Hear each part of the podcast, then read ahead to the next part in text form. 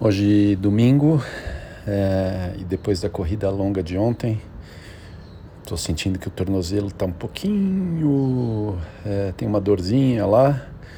Então é cuidar para ver. Acho que está ok, mas sem dúvida não é uma coisa 100% resolvida.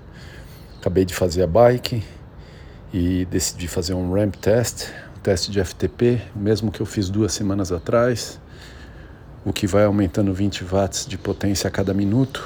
É bem rápido e pesado. E o resultado deu 273 watts de FTP, coincidentemente 1 watt a mais do que o teste de FTP mais longo que eu fiz semana passada.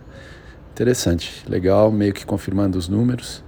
Finalzinho subindo acima de 360 watts e uff, estava é, colocando tudo para fora aí. Mas foi ótimo, bom, bom treino e rapidinho, não, muito longo, total deu uns 20 minutos. E maravilha. Agora amanhã descanso.